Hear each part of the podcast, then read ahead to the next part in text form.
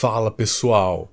E aqui a segunda parte da entrevista com o professor Atahualpa Braga. Bora lá?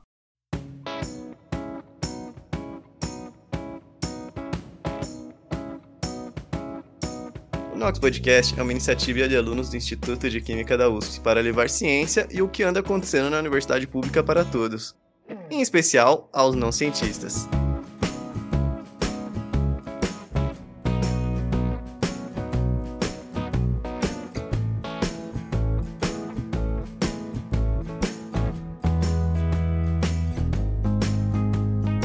E nesse caso, professor, é, a gente tem a situação, né, quando com, quanto maior as moléculas, mais é, cálculos necessários, mais possibilidades, enfim.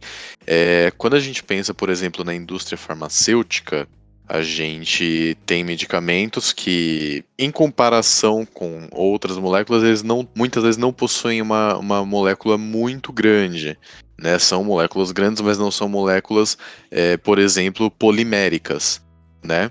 No, no caso um, de um polímero, por exemplo, o que, que, seriam esses os polímeros molecularmente impressos, né? Os é, MIPs. E como que é possível trabalhar aí, é, com eles no, no laboratório? Certo.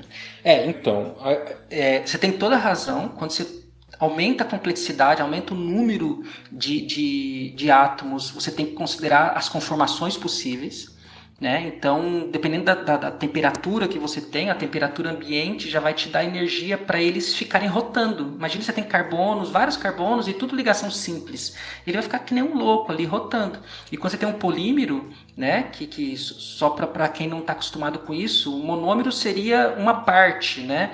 E o uhum. polímero seriam vários desses monômeros. Então, como se fosse um Lego, o monômero seria uma peça do Lego e um polímero seriam 10, 15, mas aí você aumenta isso para um polímero real na casa de centenas, de milhares uhum.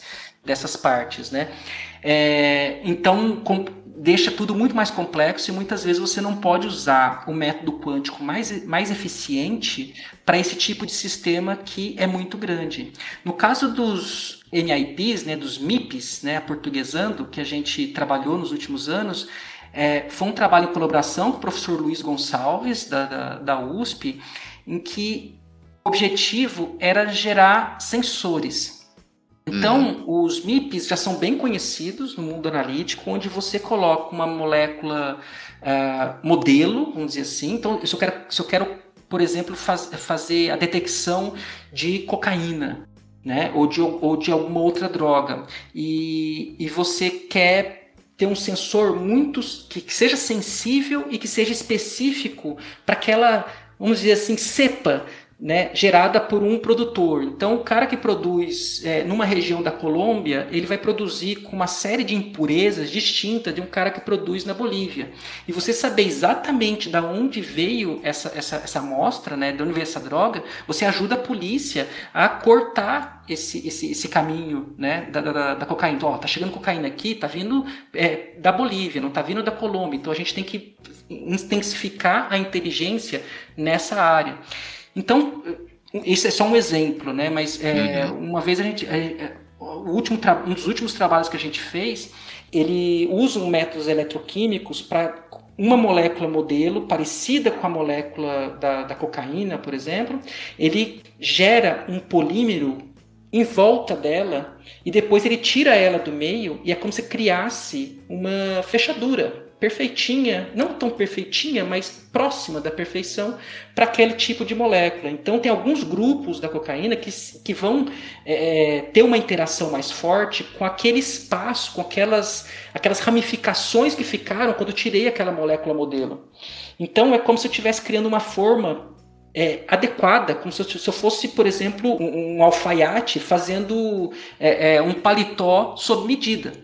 Então, ele coloca aquela molécula, ele faz a polimerização em volta dela, tira aquela molécula e usa como sensor. Qual era o nosso papel uhum. nisso? A gente tenta descobrir que monômeros são adequados Pra, e, e, não só os monômeros, mas outras espécies que estão ali envolvidas para a polimerização acontecer, são mais adequados para aquele tipo de molécula é, é, objetivo que ele tem, aquela molécula modelo. Então, o que a gente estava desenvolvendo era fazer uma simulação, mas aí eu não posso usar métodos quânticos, eu acabo usando métodos que a gente chama de métodos clássicos, porque eles são mais rápidos.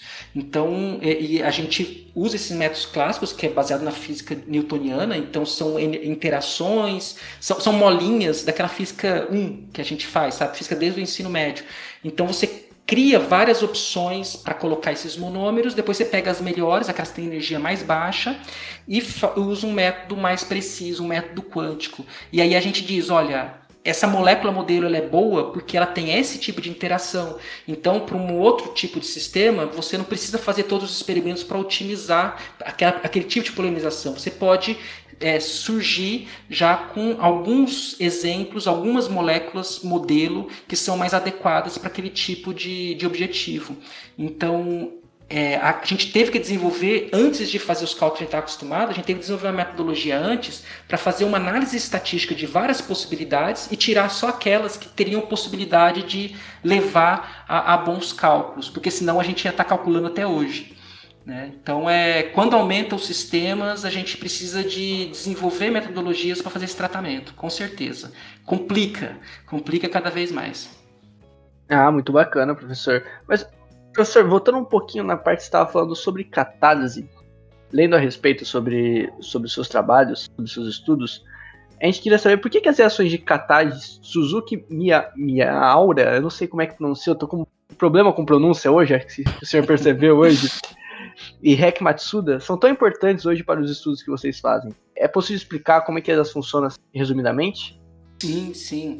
Então, essas reações, a de Suzuki Miaura ou Miaura, né? Aí depende do que você conversa, de Hek Matsuda, de Sonogashira, Kumada, é, são vários nomes de pesquisadores é, que desde a década de 70 eles desenvolveram um método que a gente chama de acoplamento cruzado. O que, que seria isso? Seria eu conseguir fazer ligações carbono-carbono de uma maneira muito eficiente e seletiva.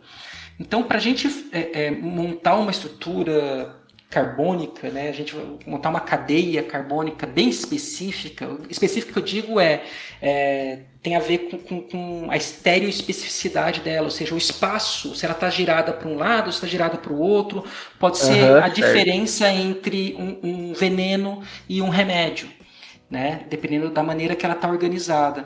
Então, quando você vai fazer a reação, é importante que se você está querendo chegar num, num, sistema cis, que você não tenha muitos sistemas trans ou, ou ao revés. Então ele desenvolveu um catalisador lá na década de 70, eles, né, que são é uma classe de reações que se chama acoplamento cruzado, na década de 70, onde você tem dois fragmentos orgânicos, duas partes de moléculas orgânicas, uma um eletrófilo, outro um nucleófilo. Você coloca moléculas específicas em cada uma desses fragmentos, e aí o catalisador, geralmente de paládio, mas você pode ter de, de níquel também, mas geralmente é de paládio, de níquel e outras moléculas, é, você coloca esse catalisador, esse complexo de paládio, de modo que esses fragmentos orgânicos se liguem a esse centro metálico e você diminua a energia para fazer com que eles é, formem ligações carbono-carbono. Então isso começou, era muito forte até pouco tempo, apenas com até pouco tempo não, vai, mas começou a ficar muito forte com biarilas, ou seja, você tem anéis benzênicos, tem fenilas, que você vai ligar elas de uma maneira muito eficiente, mas funciona para alquilas, funciona qualquer tipo de cadeia carbônica. E aí as energias que eram impraticáveis de fazer isso, porque você, você exigia uma energia muito grande sem um catalisador. E aí a energia era tão grande que você acabava desvirtuando todo o processo, que você acabava, é, por exemplo, em, em a temperatura que fosse exigida para fazer uma reação dessa, você é, detonaria a, os seus reagentes antes que a reação acontecesse. Então, o catalisador faz com que a energia seja muito mais branda, temperatura ambiente um pouquinho acima da temperatura ambiente e seja específico. Então, essa formação de ligação carbono-carbono que é tão comum para a gente, era é difícil de fazer de maneira é, é, certinha, com ó, aqui eu vou ter isso virado para cá, aquilo virado para lá. E a gente consegue fazer isso de uma maneira muito efetiva e, e específica. E aí é onde entra a química computacional. A química computacional, ela entra do modo que, primeiro, para entender como essas ações aconteciam. Então, demorou muitos anos, da década de 70 até perto da década de 90, para a gente ter uma ideia clara das etapas principais. E aí, é, depois dos anos 2000, que a gente teve uma, é, uma melhor ideia ainda de todos os participantes. Até eu, eu sempre conto isso para os alunos, é minha, minha propaganda, né, minha autopromoção que eu faço, que, é, bom, minha mãe pode ouvir isso, então eu vou contar de qualquer forma, vou repetir. Mas em 2010, por exemplo, Suzuki, Suzuki é, é, REC e Sonogashira, eles, eles foram receber o prêmio Nobel pelas reações de acoplamento cruzado. Eles não convidaram todos os cientistas que fizeram isso, mas eles convidaram o que eles acharam que era o principal e deram o prêmio Nobel. E o Suzuki, quando foi é, fazer a, a, a, apresentação dele, né, a lecture é, do Nobel dele, ele cita o nosso trabalho como explicação para o papel da, da base durante a reação, que aqui a gente não vai ter Caramba, que bacana, é. olha que honra. Olha isso. É, então, então isso para mim foi muito importante. Eu sempre digo que eu devia ser um dos últimos brasileiros que viu aqueles 7, 6, 8 segundos lá que ele está mostrando. Eu tenho até o slide que, que ele apresenta e eu, eu tinha um pouco um spoiler, porque alguns meses antes ele tinha ido no instituto, no ICIC, lá em Tarragona, que eu trabalhava, que é o Instituto Catalão de Pesquisa Química. E ele fez a apresentação parecida com aquela, mas ele ainda não tinha sido escolhido para o Nobel. Então é o cara muito importante, o cara que era candidato ao Nobel, mas que ainda não tinha ganhado. E aí ele, quando ele fez a apresentação, apareceu lá, ele dando, ele é um químico experimental raiz. Então, como ele estava considerando e dando crédito para os químicos computacionais e o, e o, que ele apresentou está na minha tese de doutorado. Né? Então eu fiquei muito feliz porque eu estava ali presente, né? meu supervisor também, o Filho Maceiras, também participou desse trabalho, então ele estava lá também. Eu até achei que era uma questão de educação, ele sabia que a gente estava lá, e aí ele né, fez um agrado pra gente, que não precisava, né? Porque o cara era candidato ao Nobel, eu não, né? Eu sou nada. mas. Ah, mas enquadrou o, o, slide. Eu tenho, eu tenho, guardei, tá no meu, tá no meu memorial. Olha só. não perco mais, não. Tá impresso, depois... plastificado num diploma na parede. É, quase isso. E aí ele citou o trabalho, então quando ele foi ganhar, quando ele ganhou o Nobel, foi indicado, a gente já meio assim, bom, será que ele vai né, dar crédito pra gente por ter explicado essa parte do mecanismo e tal? Aí ele deu. Eu fiquei muito, muito, muito feliz mesmo, né? E eu, eu digo para meus alunos que foi meu ápice, foi meu ponto alto da minha carreira. Quer dizer que eu estou na decadência, né? Depois disso. Então, depois de 2010 é só decadência e aí eu dependo deles para me manter mais ou menos digno, né? Porque realmente. Isso, é, não, eu tô, tô feliz, mas. mas é, era, foi uma, uma excelente surpresa. Não me valeu um real, um, um, um centavo de real mas é essa situação acadêmica que só quem está no mundo acadêmico pode, pode imaginar, né? Você ser reconhecido assim por um cara que não precisa te ah, reconhecer. Com certeza. Então é, foi, foi muito, muito, muito legal. A sensação que todo o trabalho tá valendo a pena, né? Aquilo, aquele pouquinho que a gente faz, tem alguém que olhou e falou: Olha, mandou bem. Aí você já fica, nossa, mandei bem. Exatamente, exatamente. E isso não acontece muito. Né? Então, porque todo mundo tá trabalhando ali, você não tem muito tempo, às vezes, é, sempre as pessoas que são é, parece que sempre se reconhecem as mesmas pessoas, né, que são estrelas naquele momento e tudo mais. Então, quando você não é estrela, né, eu era pós-doc na época, e alguém que você considera, que você lê os trabalhos, te, te reconhece, ele não é o seu supervisor, ele não tem nenhum trabalho em colaboração com você, é, valeu muito a pena. Me apego muito a isso quando me dá um dia meio de desânimo, assim. Você fala, poxa, não, já foi muito legal, quero ter esse sentimento de novo algum dia na minha vida. Não, olha aí, pessoal que está ouvindo aí, a importância desse homem que está aqui falando para vocês. Que honra, hein? que honra. Então, é. Obrigado, obrigado. Mas está ficando muito caro, hein? Que a gente combinou antes não era para tantos elogios. Não, ô louco. a, gente, a, gente acerta, a gente acerta depois. Não se preocupa, tá certo, vazou, tá vazou, gente, vazou. É, qualquer coisa a gente, a gente parcela o patrocínio, tá de boa, fica tranquilo. Tá ótimo, tá ótimo. Vamos fazer um bem bolado aí. Porque afinal eu vou, eu vou, vou indicar para minha mãe. Mas bom, professor, voltando a falar um pouquinho sobre os seus estudos, você já chegou a fazer estudo com combustíveis, não é? E, e, esse, processo, esse projeto já foi finalizado? Como é que tá? Como é que foi o processo dele? Como é que tá sendo? Conta aí um pouquinho Não, a gente. gente. Tá, a gente está trabalhando, é verdade. A gente está trabalhando ainda, é um trabalho complicado, porque uma, assim, A gente tem alguns convênios de projetos bem maiores, que eu nem sou coordenador, mas que eu participo deles, é, uns convênios entre a FAPESP, que é a Fundação de Amparo à Pesquisa de São Paulo, que, que na verdade a grande responsável para a gente ter dinheiro para fazer nossas pesquisas, a gente tem que agradecer muito, e eles têm alguns convênios com grandes empresas, e uma dessas empresas é a Shell. Né? E a Shell estava interessada em montar centros é, é, no Brasil de pesquisa, usando é, é dinheiro que ela tem que usar para pesquisa aqui no, no, no, país, direcionados à catálise e se a Shell está preocupada também com combustíveis, né, entre outras, outros tipos de molécula. Então, uma das coisas que elas estavam interessadas que a gente participou que um projeto é, não que finalizou, mas que ele está ele tá finalizando e outro projeto está começando, era, era de estar tá interessado em fazer modificações em moléculas que são muito pouco reagentes do ponto de vista de montar espécies mais complexas. Por exemplo, o metano e o CO2, é, a gente tem um carbono só, e é, estão em lados opostos, vamos dizer assim, de uma linha de redução e oxidação. Ou seja, o, o, metano, o CH4, está completamente reduzido, o CO2 está completamente oxidado. Então, são moléculas que, vamos dizer assim, já, já venceram na vida, chegaram num, num, num grau de estabilidade entre as ligações carbono-hidrogênio e carbono-oxigênio que ele não quer muito reagir.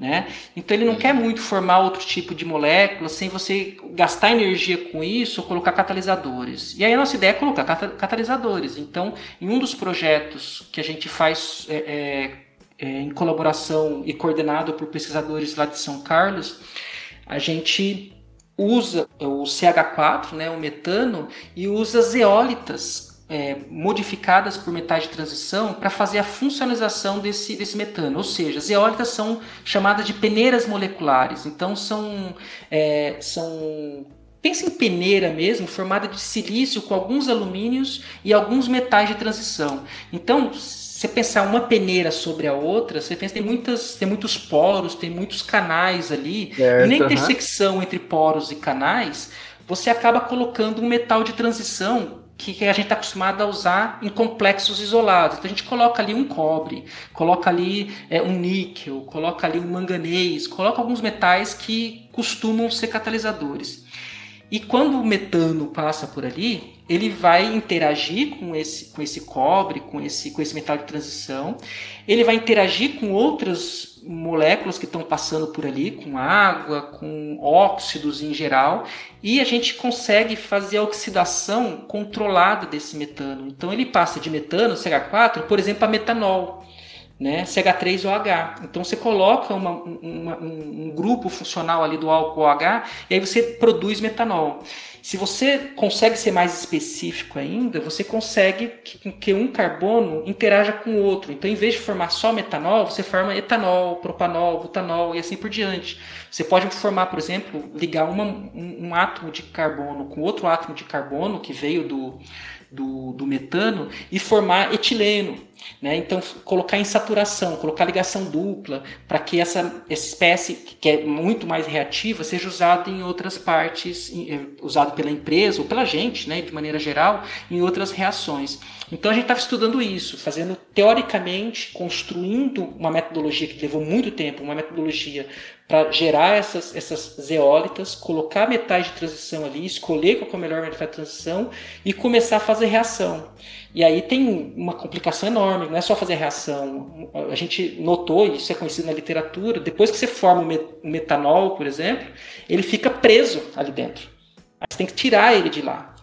Então, é, isso é um, um, projeto. O outro projeto é com CO2, que é um outro projeto que a gente está fazendo com alguns colaboradores aqui da, do IQ da USP, o professor Vidinha, por exemplo, a professora Liane, onde a gente usa o CO2 um objetivo parecido, mas em outros sistemas. A gente usa uns, uns, complexos lá que não são zeólicos, complexos em meio homogêneo, ou seja, você não tem separação entre líquido e sólido, e ele vai pegar esse CO2 e vai transformar ele em metanol, butanol, propanol. Então imagina que você consegue, olha que interessante, você consegue tirar o CO2 que vai causar aí um efeito estufa, que é subproduto, é lixo de outros processos, e você vai usar ele, você vai reciclar ele, você vai transformar ele em combustível para ser reusado.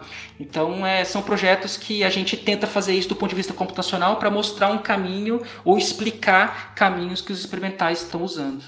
Mais ou menos isso. Não sei se eu falei demais. Não, perfeito, professor. Que isso. Mas agora a gente a gente tem uma pergunta extremamente séria, é um assunto delicado, complicado, a gente entende se, se você não quiser responder. Polêmico, diga-se de passagem, assim, Tem, sabe? geralmente, Ai, ai, ai. e estruturas assim dos, dos afegãos médios aqui que, que nos ouvem. E é assim, Ainda bem que não tem câmera, vê minha cara de susto. professor, Música de Coach. suspense. quântico. Coach quântico, professor. Qual a sua É. opinião sobre? Disserte menos de cinco linhas. Ai, bom, aí eu, só, eu poderia falar um monte de palavrão que seria. refletiria um pouco o que eu penso. Mas aí lembra que sua mãe vai ouvir essa. É, então. Então- então. Então, é verdade. Bom, pensando na minha mãe e no nível né, que tem esse podcast mundialmente conhecido. Ah, coach quântico, eu, eu acho que tem as classes, pelo menos, né, de, de- de profissionais aí que a gente que, a gente, que eu tento imaginar por que que ele está usando esse termo coach quântico. É, ou ele tem desconhecimento total do que ele está falando, e ele está acreditando em outra pessoa e simplesmente passando para frente a corrente, tipo uma corrente de WhatsApp, Aham. né? E ele ganha dinheiro com isso, então está funcionando, então ele vai seguir. É, ou é um mau caráter, se ele sabe do que ele está falando. Porque as duas coisas, é, sabe, eu, eu tento imaginar que seja ignorância mesmo. Porque muitas, é, hoje em dia se usa muito o termo quântico para transcendência, para algo transcendente, para entidades, né, como se fosse uma entidade a quântica. E simplesmente a gente meditação para alcançar o estado quântico da mente. Exato. É, É algo tem- difícil, é só os gênios que sabem. Exato. E aí, como se coloca um termo bonito desse, aí você pega talvez alguém que fez até alguns cursos de física, que, que, que mais ou menos sabe do que está falando, mas usa um aspecto menos preciso do ponto de vista matemático, físico e mais filosófico, que não tem problema nenhum a princípio, mas acaba desvirtuando isso como se fosse algo como autoajuda. E não é. A quântica já é bonita e já é louca o bastante é, para você não ter que criar cores e criar nuances que vá levar a pessoa a transcender. Então hoje em dia tem até maquiagem quântica. Tem de tudo quântico, só coloca o nome quântico. Eu já falei, conversando com meus alunos, que eu vou tentar patentear o horóscopo quântico, sabe? então criar um programinha que usa alguma equação quântica e dizer que, ah, isso daqui é o seu futuro, o seu passado, alguma coisa assim. Mas é, é porque sabe, eu acho que muito tem a ver com a natureza que a gente não está acostumado com a matéria de maneira geral. A gente tem esse mundo macroscópico, que é um caso particular. E a gente se desenvolveu, o ser humano se desenvolveu é, durante milhões de anos nesse mundo. Então, a, os nossos sentidos, uh, tudo o que a gente sente, a gente fala, a gente vê, tem a ver com o nosso mundo micro, macroscópico. Então, por exemplo, a gente, o nosso visível, né, a escala do visível, do espectro é, é, de luz, ele é visível para gente que cresceu com esse, com esse sol amarelo, né? Provavelmente lá em Krypton, né? É, é diferente para eles o espectro visível porque se desenvolveram para ver o sol vermelho. Então isso não explica porque tem, tem, tem a visão de raio-x do super-homem, porque ele acabou indo para outro lado do espectro, mas enfim. Mas é, é realmente ele vê as cores e o espectro deveria ser distinto.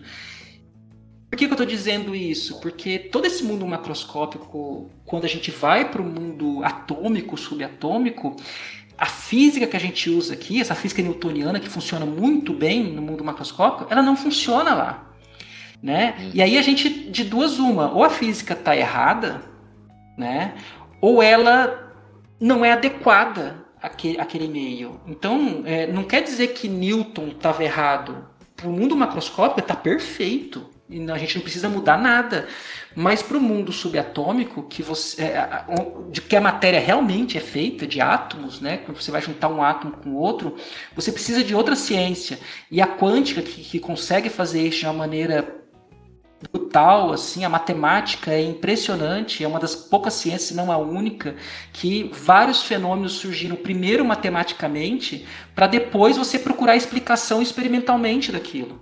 Né? Então, os gênios que fizeram surgir isso ali em 1920, 1905, de um, 1901 até 1924, 25, mais ou menos, quando tudo foi desenvolvido, são gênios. Teve uma confluência de gênios, todas convivendo juntamente, que foi impressionante para chegar nessa ciência.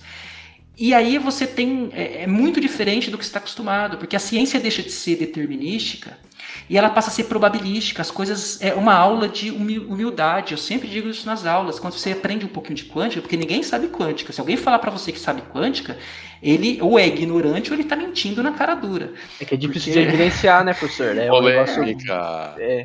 É, o Niels Bohr, porque a gente tem modelos para tentar entender a quântica, né? O Bohr que foi um dos primeiros a, a perceber isso, é, ele dizia, se você acha, né, o, o que, que, você entende, é porque você não entende, né?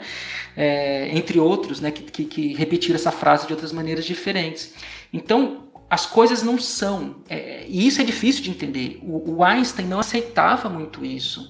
Quando ele falava, por exemplo, que Deus não joga dados, ele estava mencionando isso. Ele tava, não era uma experiência religiosa nem nada disso. Ele estava dizendo: olha, isso de que as coisas podem ser, tem tanta probabilidade de acontecer assim e acontecer assado, eu não quero isso. Eu gosto das coisas assim, olha, esse planeta está aqui, daqui um milhão de anos ele vai passar por aquela posição. Essa é a física que eu estou trabalhando, né? E eu tenho muita dificuldade na, na quântica. E aí Uma coisa, pessoal... essa física funciona porque ela é macro, né? Ela tá assim Exatamente. no, Ela é grande, corpos grandes, mas não significa Exato. que no mundo subatômico, né, vai ser a mesma coisa. Exato. Quando você está no mundo subatômico, as interações que existem, elas são distintas e ela precisa de uma ciência distinta. E a gente, por exemplo, não tem trajetória no mundo subatômico. Um elétron, ele não fica passeando por uma, por, por, uma órbita muito bem definida. Aquele modelo que você tem de, de, que, da formiga atômica, do Capitão Planeta, que tem um, um, núcleo e tem aquelas órbitas em volta, que o pessoal faz tatuagem e tudo. Já tive aluno que falou assim, ó, é linda a sua tatuagem, mas ela tá errada. Né? Porque, porque esse, esse, esse, esse modelo planetário, ele é um modelo que não existe. Ele é um modelo que a gente já passou por ele. Né? Por quê? Porque se você sabe exatamente onde o elétron está passando, a velocidade dele por aquele momento, você sabe tudo daquele elétron, e isso viola um princípio fundamental, que é o princípio da incerteza de Heisenberg.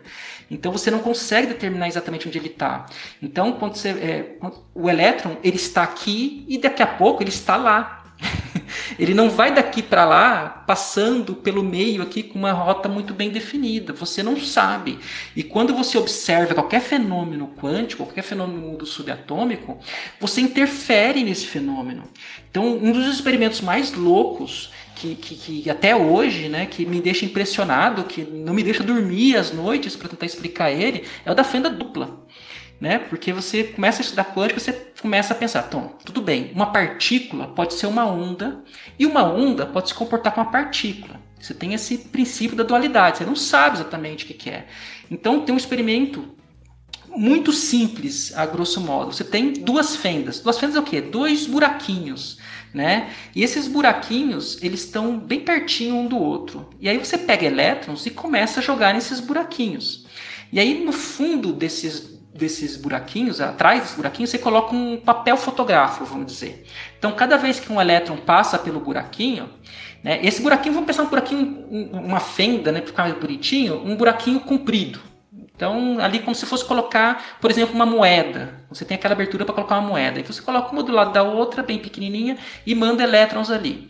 O que, que você pensaria? Vamos começar com uma só. Você manda elétrons, quando você vai olhar o papel depois de um tempo, depois de centenas, milhares de elétrons que, que, que você atirou ali com a sua bomba de elétrons, com o seu canhão de elétrons, você vê que ele é como se tivesse pintado né, a área onde tem um buraco.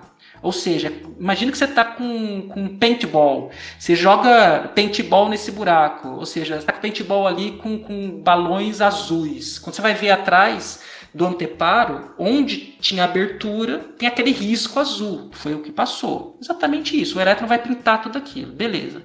Aí você coloca uma segunda fenda, pertinho, bem pertinho. E aí você manda os elétrons. Quando você vai olhar o papel fotográfico, você vê que tem um, um um padrão de interferência. E esse padrão de interferência, o que, que, é isso?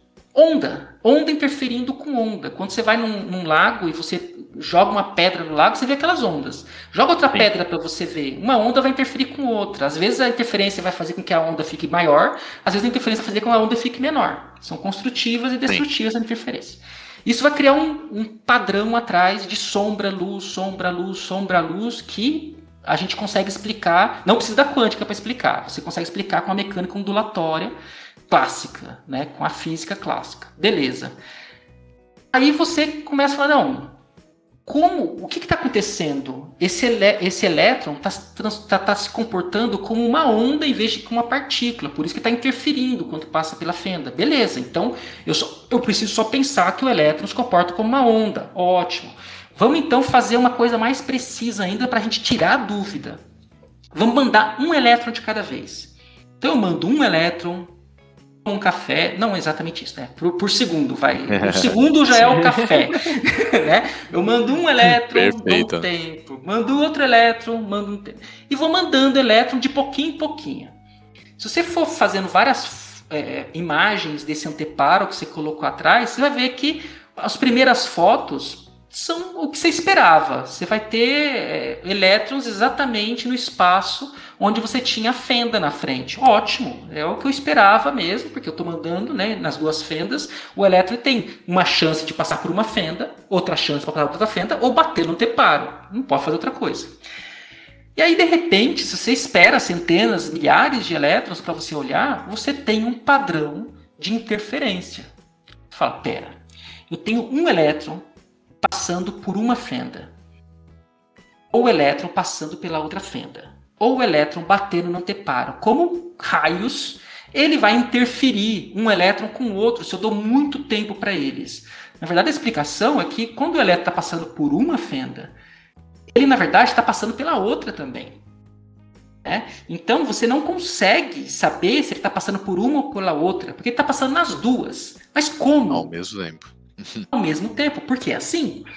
Né? E, e, é assim que acontece. Aí você fala: não, não, eu não acredito nisso, e os, os cientistas são céticos por natureza, eu vou colocar um dedo duro na fenda, vou colocar um detector ali.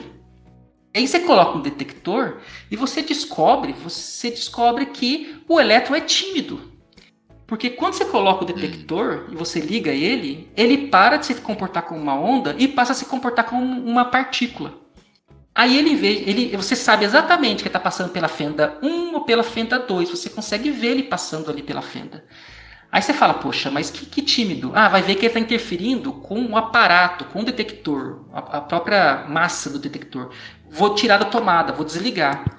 Se você desliga, ele percebe que você não está interagindo com ele, que você não está olhando para ele, ele começa a se comportar como onda novamente. Sabe? Então, assim. Nossa. O cara tá, dando, tá driblando é o sistema coisa, ali, hein? É, exatamente. É, então, é aquela coisa, é ou o elétron. É, é aquela coisa, ou o elétron é muito sem vergonha, ou ele é duas caras. Não tem outra explicação. Então, ele é mais. Eu acho que ele é duas caras, porque a, a, a natureza é duas caras. A natureza é, é várias caras. A gente fala da dualidade onda-partícula, com elétron que se comporta como onda-partícula, mesmo fóton, né, que é um, a luz se comporta como partícula e como, como onda, porque a gente não tem um nome melhor para isso. Eles não são partículas e não são ondas, é outra coisa. A gente não tem um nome, a gente não sabe, porque quando você faz um experimento que você tenta detectar uma partícula, ele se comporta como partícula. Quando você faz um experimento voltado para onda, ele se comporta como onda. Então, é, a gente é restrito, a gente é limitado. A gente não conhece a matéria, na verdade. Né? O, o que a gente conhece são modelos que a gente faz uma ponte, a gente faz uma interpolação, a gente faz uma extrapolação com o mundo macroscópico que a gente está acostumado e a gente coloca numa caixinha. Mas é outra coisa. Tudo isso para dizer que isso que eu acabei de falar para vocês. Ah, sim, tem, assim, eu não vou entrar em mais detalhes, mas tem outros experimentos que surgiram na década de 70 e 80. Isso que eu estou falando para vocês é da década de 20, 30, mas eu, até antes. Mas experimentos da década de 70 e 80 do professor Willer que ele ele percebe, e aí eu levaria muito tempo para explicar e sem, sem, sem alguma coisa visual eu acho meio difícil, mas ele começou a perceber que, ou seja, a ideia que ele tem é que o futuro, se o presente não está exatamente determinado, ele influencia o passado. O que eu quero dizer com isso? Isso tudo para fótons, né?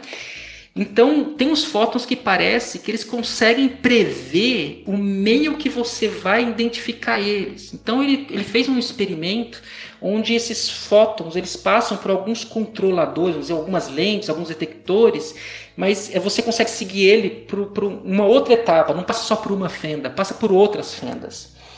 E parece que até ele ser detectado lá na frente, ele consegue influenciar como ele se comportava antes sabe? Então é, é uma loucura, é como se as coisas estivessem todas relacionadas e você tem essa essa inter, interrelação que a gente não conhece muito bem o tempo, o que, que é o tempo, né? E como que as espécies estão se interagindo. Então é complicado, é complicado, é, é uma coisa que até hoje não está exatamente muito claro, tem várias teorias, mas não está muito claro.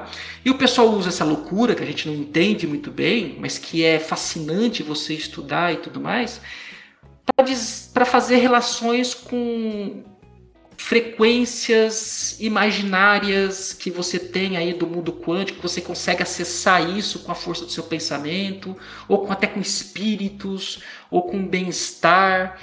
E não tem isso. Né? Então é como se tivesse uma frequência do seu do, do, do, universo, uma frequência fundamental que você conseguiria setar a sua cabeça para interagir com essa frequência e curar o que você quisesse é, a nível, como se diz né, na propaganda, a, a, nível de DNA. Você consegue, com a força, mais ou menos, com a força do seu pensamento, modificar o DNA alheio. E aí, isso é uma das nuances. Programe seu DNA hoje. É, mais ou menos. Você isso. sempre quis ter é, cabelos é, loiros e aqueles olhos verdes profundos, você consegue. Então. É só você mudar o seu pensamento e quanticamente vamos mudar o seu DNA.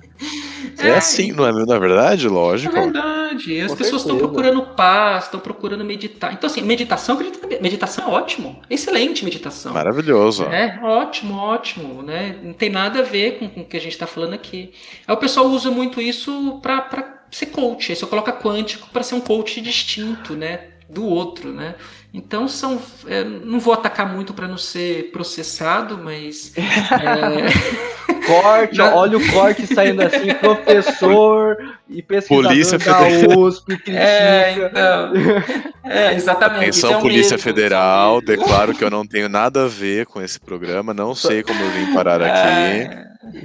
É, é mas me dá um pouco de pena, né? Então, durante quando eu tava, quando eu dou aula, às vezes eu, eu falo um pouquinho mais, nas aulas presenciais principalmente. Aí, quando o pessoal tá meio cabisbaixo e medita bunda, eu falo um pouco sobre essa natureza quântica das coisas que é uma loucura danada, assim, que, que a gente tem um privilégio né? Quantos por cento da população pode ter acesso a essa informação e, e, realmente entender como a natureza funciona? É um privilégio que a gente tem e a gente não pode usar isso para o mal, não pode usar isso né, para enrolar outras pessoas que não têm uma formação. E não é culpa delas, elas são boas e formadas em outras coisas. Né? Então, aí eu uso, eu falo um pouquinho disso, eu falo um pouquinho de homeopatia também, mas eu eu não vou falar sobre isso hoje. Homeopatia, a gente já tem um histórico aqui, a gente gosta de, de, de descer a lenha nessas, nessas ah, teorias então tá maravilhosas. Bom. Então você está em casa. Vou procurar, né? vou procurar. Que vou procurar, porque eu, eu, eu adoro ler a respeito, sabe? Então tem. Me chama muito a atenção, porque tem que ter muita fé. E ah, assim, sim. fé eu não discuto. Porque a pessoa fala que não, eu tenho fé nisso, aí acabou a discussão para mim. Aí acabou porque quanto à fé a gente não tem é, para bem ou para mal, já está decidido já. Que a fé é acreditar naquilo que você não vê, que você não prova e. Não vê é aquilo, aquilo que não tem é explicação, é né? É, então, mas assim, eu não, eu não, não condeno, não, não faço pouco. Então, quando a pessoa fala, não, eu tenho fé nisso, eu acredito nisso por fé. Então, acabou a nossa discussão, amizade à mesa, vamos jogar a bola, vamos tomar uma e a gente não fala mais sobre isso. Exato. É que nem, professor, confesso que eu não sou, assim, o mais. o cara mais certo para falar disso. Mas eu já vi um dessas pessoas que se intitulam coach quântico que falar que, basicamente, se eu não me engano, se você, pode me corrigir se eu estiver errado, o observador quântico é você tem uma máquina, por exemplo, uma máquina que está jogando bolinha num gol, e aí quando você coloca um observador, alguma coisa para observar aquela máquina, ela acerta com mais frequência aquele gol.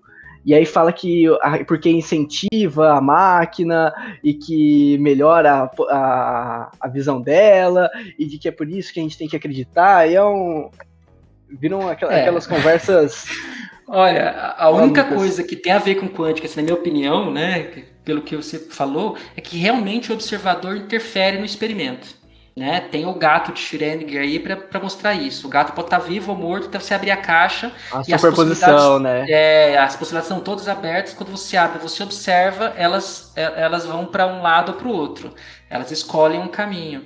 Isso tudo tem a ver com o observador, que o observador interfere no experimento. É, é, tem tudo a ver com o que a gente está falando sobre a fenda.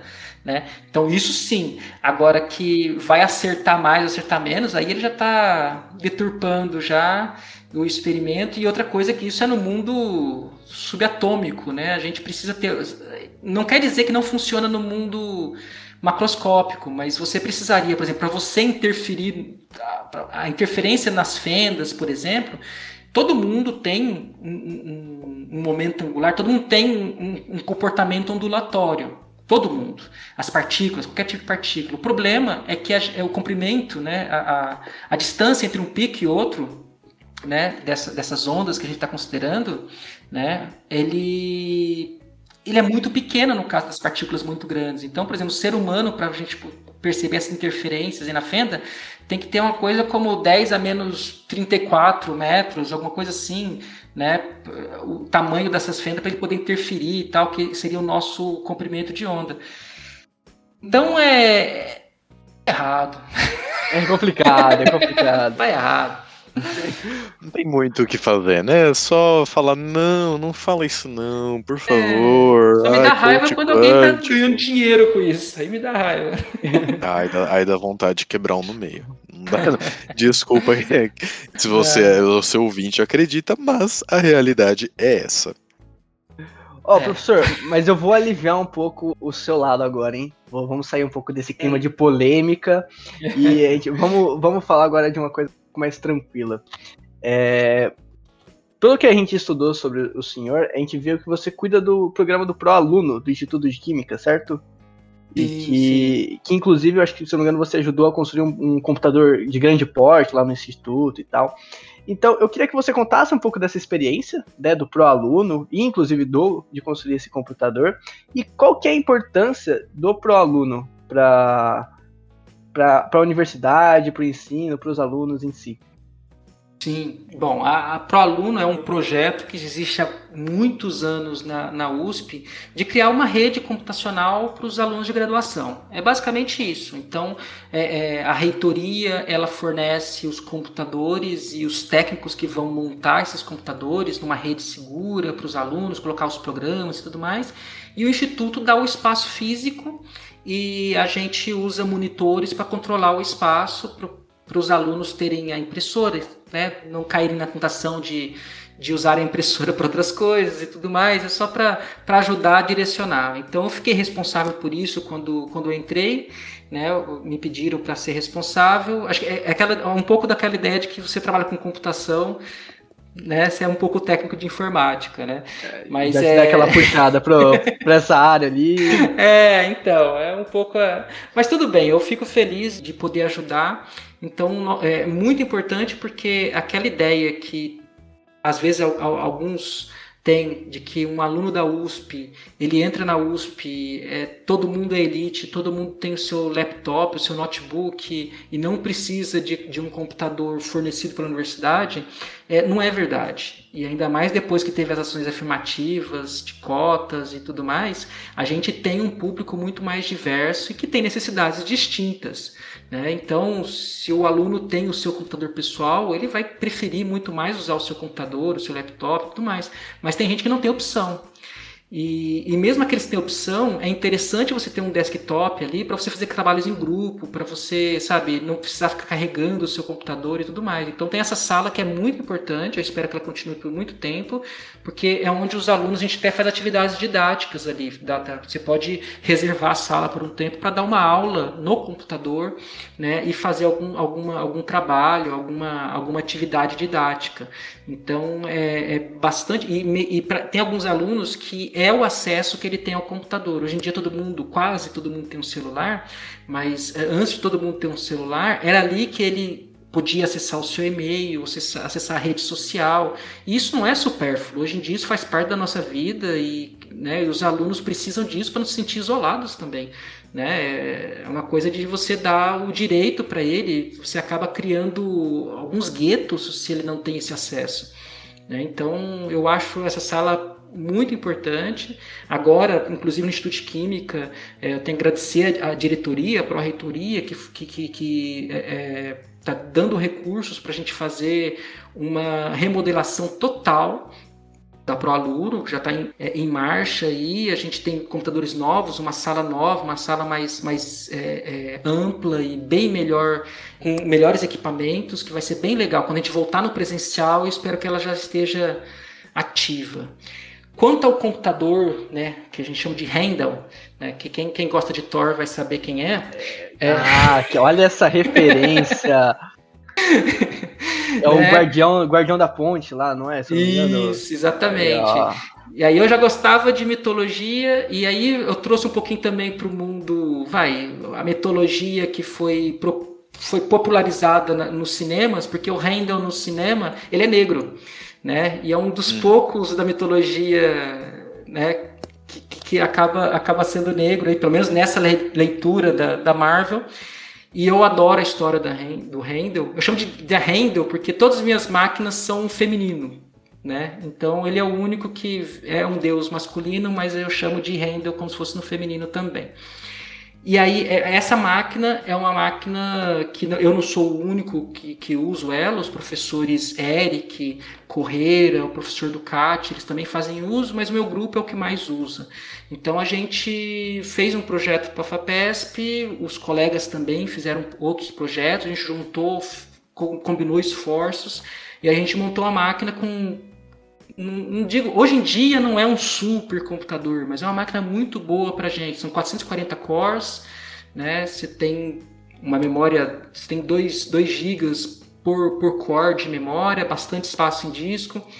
E a gente consegue fazer. Meu grupo é relativamente grande, a gente tem, né, assim, pós-graduação tem 10, 11 pessoas, tem mais dois pós-docs, tem mais os ICs aí, quatro 5 e 6 que passam. Então tem bastante gente, todos eles usam essa máquina, ela quase sempre está cheia. E, e, e, e, sem ela eu não sei o que faria. Tanto que agora, nesse momento, ela está desligada, porque a gente está fazendo reinstalação de tudo. Então, meus alunos, coitados, é o e-mail que eu recebo quase sempre de um deles, uma mensagem, professor, e aí, quando vai voltar? Né? Porque é como se o nosso laboratório tivesse fechado. A pandemia chegou nos teóricos. Olha, é, acho que ele foi, ele foi no, no Guerra Infinita, né? Desculpa se eu dei spoiler pra alguém, mas. Enfim, acho que tivemos esse pequeno problema ali. É, então, mas é verdade. Vamos falar de gibi que eu gosto bastante também. Então é melhor né, nerd, nerd certificate, assim. Maravilha, professor. Ah, mas eu acho que a máquina faz jus ao, ao, ao personagem, uma máquina né, muito, muito importante é, ali. Eu misturo bastante. A minha máquina pessoal, a máquina que eu trabalho na USP, ela chama Gaia. E todas as outras máquinas, que a Gaia é a mãe, né? Mas aí já é, já é as, as titãs antes de vir os, os, os deuses do Olimpo, né? Ah, a, eu, a Gaia se relacionava ali com Cronos e tal, é um, um, pouco antes. E todas as outras máquinas, né? Temis, Teia, é, é, Minemo, todas são titãs também dessa outra geração aí. O pessoal da, gera, da geração pré é, deuses do Olimpo. Agora está mais diversificando, mas é, é por aí. E, e, todas, a única exigência que, que eu tenho para os alunos, que eles podem inventar o nome que eles quiserem para as máquinas deles, os, os, que foram chegando. A primeira geração eu criei todos, depois agora estão criando. É que eu sugiro fortemente que seja que seja uma deusa, né? Hum. Porque elas se comportam bem melhor. É, né, elas trabalham melhor, elas são mais organizadas. Você faz um afago para a máquina, né? Exato. Então, não, ela, elas são muito competentes, né? Então dá tudo certo. E para quem Os meninos gosta da... que me perdoem.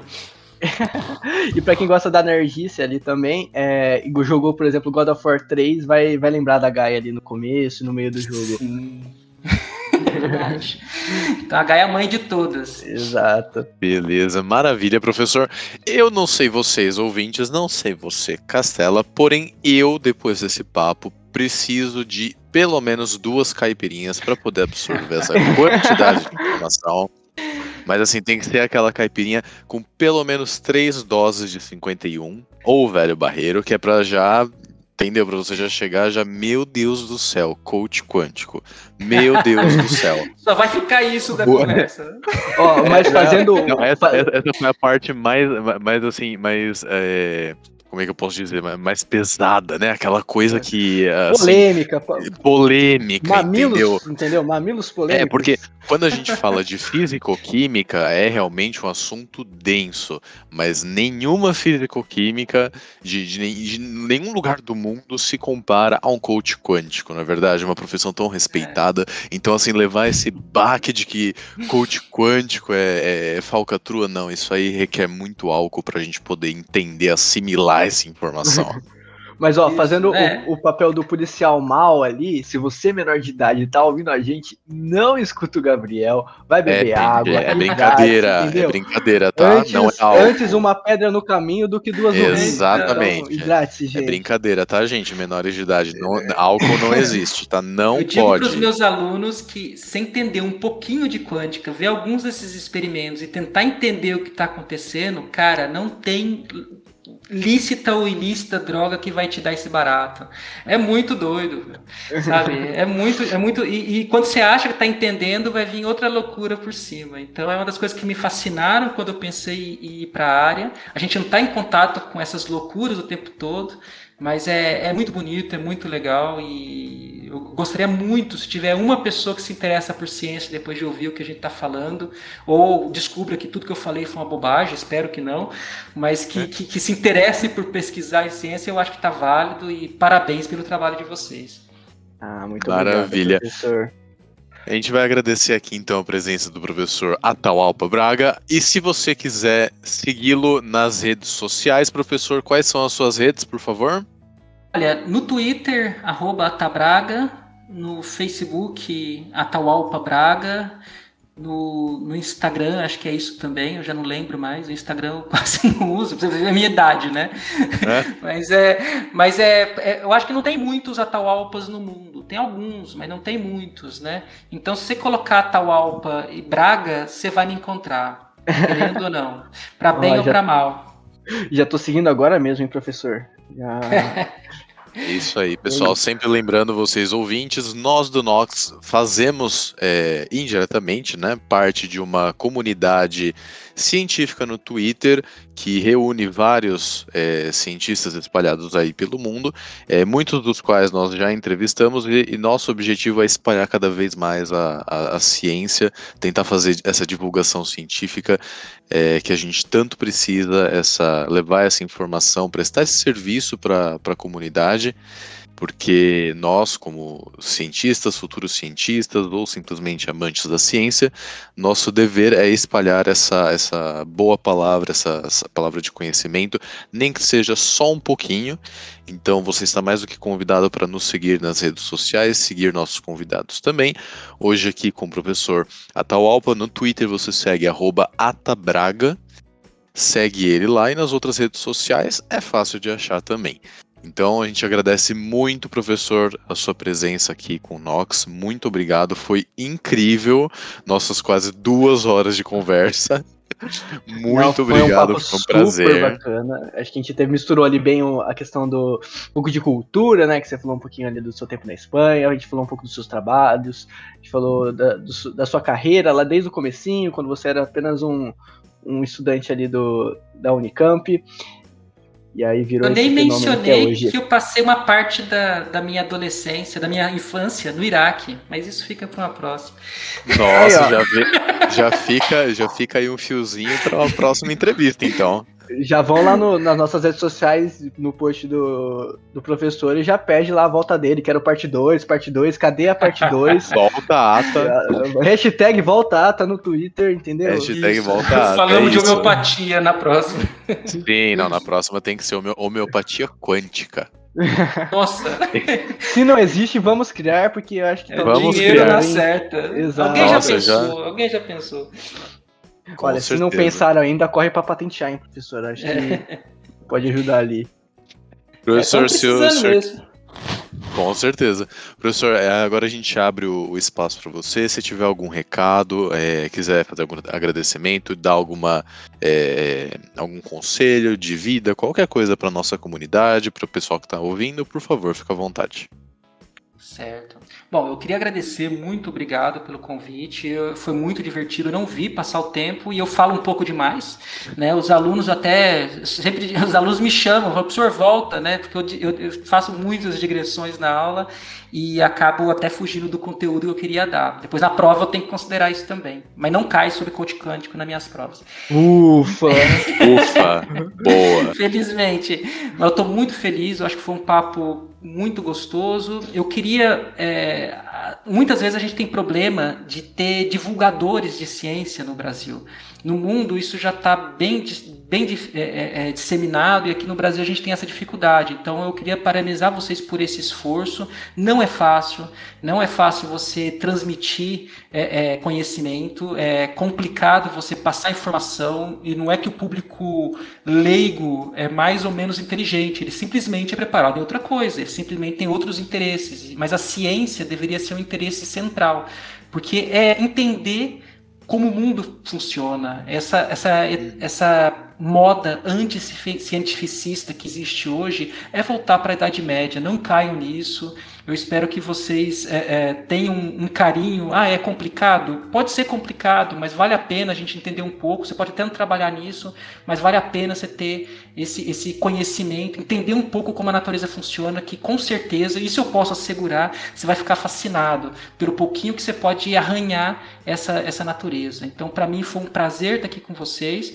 espero que a gente tenha outra oportunidade, presencialmente até, quando a, quando a gente tiver voltado à USP para poder conversar. E eu tô à disposição sempre, né, para a gente poder trocar uma ideia e melhorar um pouquinho o nosso dia e melhorar um pouquinho o nosso, o nosso mundo. Muito obrigado a vocês. E só uma propaganda, eu gostaria que vocês fossem no, no Instagram do coletivo Consciência Negra, que é um coletivo que eu dou a maior força aqui no IQ, que lá a gente está fazendo, eles estão fazendo, eu só assino, eles estão fazendo um projeto de divulgação de cientistas negros, principalmente do Brasil, logo a gente vai expandir, eles vão expandir para cientistas negros de outros países. Então é muito legal da gente ver essa realidade é, que, e que também que o, que o jovem, né, que às vezes não se vê representado na ciência, que ele possa se ver. Né? Eu sou negro, tenho muito orgulho de poder ter chegado na USP, de poder estar na USP e poder cada vez mais estar recebendo gente que veio da minha classe social e que às vezes uh, tem muitos problemas na vida tá? Um abração para você, gente. Muito obrigado pela oportunidade. Boa, valeu pessoal. Então sigam o coletivo Consciência Negra da USP lá no Instagram. Acompanhem esse trabalho maravilhoso que essa entidade do IQ faz aí já há alguns, é, alguns bons anos, já, né, professor? Sim, sim, alguns anos já. Uh, acompanhem lá. E mais uma vez, muito obrigado, professor, pela sua participação. Lembrando que o Nox Podcast ele é suportado pela, pelo Programa Unificado de Bolsas da Universidade de São Paulo. E com ele a gente busca fazer essa divulgação científica e a gente agradece a você ouvinte mais uma vez por todo o carinho, por todo por nos acompanhar mais neste episódio. E a gente se vê no próximo. É isso, gente. Muito obrigado, muito obrigado, professor, por mais um tempinho aqui com a gente. Muito obrigado a todos os ouvintes. Espero que vocês tenham gostado desse papo super bacana. Enfim, a gente vê vocês num próximo episódio. Tchau, gente!